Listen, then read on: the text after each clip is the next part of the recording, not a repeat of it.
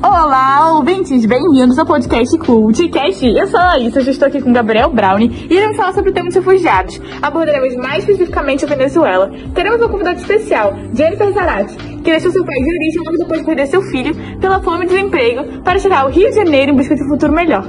Vamos conhecer essa história? Boa tarde, Larissa. Estou muito grata pela oportunidade de estar aqui hoje e poder compartilhar minha história com vocês. Olá a todos, eu sou o Gabriel e primeiramente vamos introduzir um pouco o tema para aqueles que não sabem. Um refugiado é aquela pessoa que teve que se mudar de um país por algum motivo que botar sua vida em risco, seja por perseguições, guerra, conflito, fome, pobreza e etc. E Jennifer saiu no livro Valente de Duda Porto e Ariane Cararo. E assim conhecemos sua história de vida que apresentamos hoje para vocês. Bom, e para dar início à nossa entrevista, Jennifer, como você pode nos descrever as características gerais, como localização de seu país, a Venezuela? Ah, primeiramente, para quem não sabe, meu país se localiza na América do Sul, próximo à Colômbia e à Guiana, fazendo fronteira com o Brasil. Por esse motivo é que muitos refugiados venezuelanos têm como seu principal destino o próprio Brasil, Bom, a situação atual da Venezuela não é uma das melhores, porque a população está sofrendo com uma falta de produtos básicos, como alimentos e remédios. Tem um dado aqui que é bastante assustador, que apenas um quarto da população afirma fazer duas refeições pelo menos por dia. A sociedade acaba sendo vitimada também pela violência dos conflitos entre o governo e seus opositores, que fez com que 7 milhões de venezuelanos precisassem de ajuda humanitária. Jennifer, sobre a economia, o que pode nos dizer? Em relação à economia, meu país possui a maior reserva comprovada de petróleo no mundo e chegou a ser até o país com menos desigualdade social da América Latina, com o governo chavista de Hugo Chávez.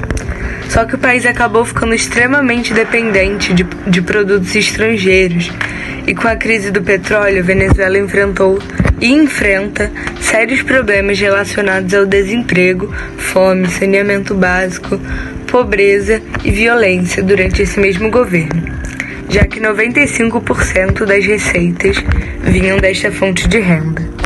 Gostaria de falar sobre as questões políticas também, Yennefer? Claro!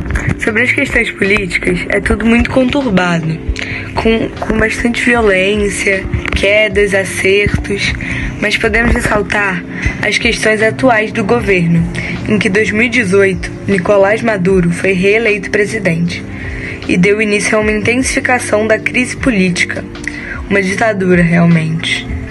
E a partir dessas condições, Jennifer, por que migrar? Acho que é muito difícil viver nessas condições. Bom, eu trabalhava antes dessa crise como gerente de comercialização de uma mineradora privada e de uma dis distribuidora de explosivos para mina de ouro. Mas o governo acabou desapropriando todas as empresas privadas e eu fiquei desempregada, passando fome e na miséria. Bom, realmente é uma, uma realidade que demanda muita coragem e força para ser vivida. Porém, alguma hora a gente tem que lutar por uma vida melhor. Bom, no meu caso, é, quando eu perdi meu filho, eu percebi o descaso com o ser humano e pessoas passando fome.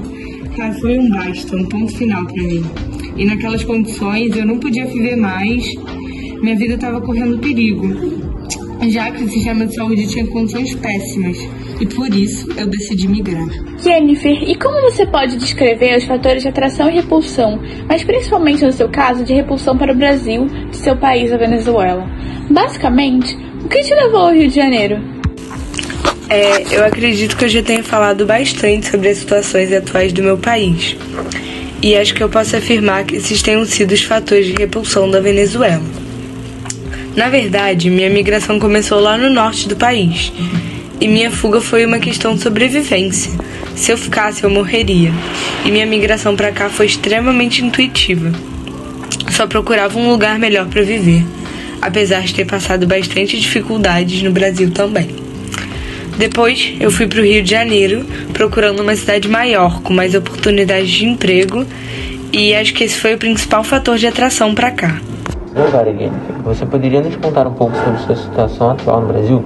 Como foi o processo de adaptação e suas condições de vida no Rio? É, vamos começar do início. Lá em Manaus. Quando eu cheguei, um senhor chamado Ado me ofereceu um lar e me ajudou com os papéis necessários e as despesas.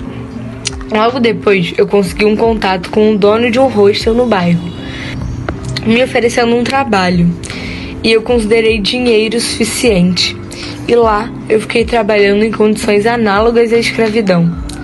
Porém, uma venezuelana tinha me contado sobre a Caritas, uma organização de caridade.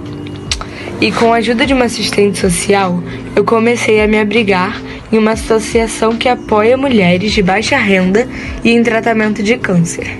E lá eu encontrei o mínimo de estabilidade para sair da vulnerabilidade social. Também comecei um curso de português na UFRJ.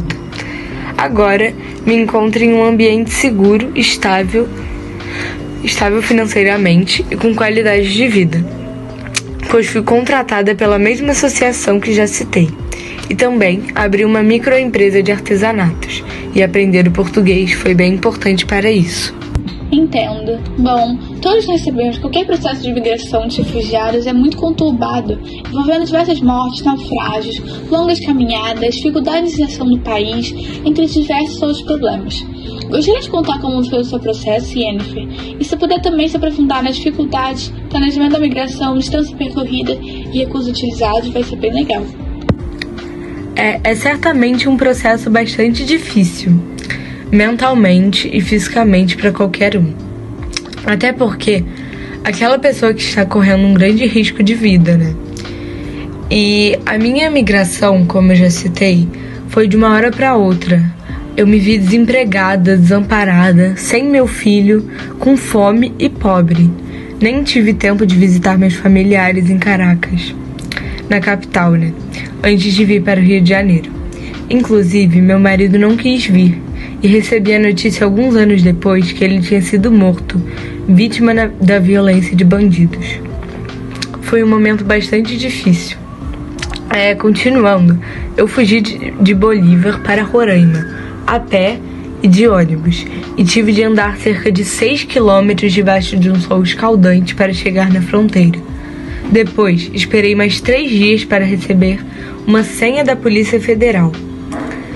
Foi bem angustiante, realmente. Depois, fui para Boa Vista, a capital desse estado, em uma carona de um caminhão. Mas como lá a situação não era muito boa, já que tinha muitos refugiados juntos, eu resolvi comprar um bilhete de ônibus para Manaus e lá me encontrei no porto, novamente, sem dinheiro. É realmente difícil. Bom, Agora nos aprofundaremos mais em um assunto de grande debate internacional e chamaremos nossa especialista Luísa Jardim no tema dos refugiados climáticos para falar mais sobre a questão. Olá a todos, eu sou a Luísa e como o Gabriel já citou, sou especialista nesse assunto tão importante. Bom, primeiramente é importante ressaltar que um refugiado climático é alguém que foi obrigado a deixar o seu país de origem, devido aos distúrbios causados pelas modificações do clima, como por exemplo um aumento do nível do mar provocado pelo aquecimento climático visto que, além de serem obrigados a saírem do seu país de origem, podem possivelmente sofrer xenofobia ao chegar no país de destino. Portanto, é um assunto de extrema importância no cenário internacional por afetar as condições de vida de milhares de pessoas. Então, eu queria saber o que a Yennefer acha do assunto e se ela se identifica ou se diferencia em alguma questão. Adorei saber mais sobre. Muito obrigada, Luísa. Acredito que minha trajetória de vida seja bem diferente, porque no meu caso foi mais uma questão social do que uma questão propriamente climática. Nas minhas falas anteriores falei bastante sobre o assunto, e foi sim uma questão de vida ou morte. Porém, não havia nada a ver então, caros ouvintes, essa foi Yennefer Zarate no CultCast. Yennefer, queríamos agradecer profundamente pela sua participação. Foi incrível conhecer e compartilhar sua história para todo o Brasil. Ah, eu que agradeço pela oportunidade. Um ótimo dia a todos e muito obrigada. Também gostaríamos de agradecer a Luísa por esta contribuição final. Eu que me sinto honrada de estar participando desse podcast tão renomado. Então ficamos por aqui, ouvintes. O nosso muito obrigado a quem escutou e acompanhou até aqui. E até o próximo podcast do nosso quadro Conheça Histórias.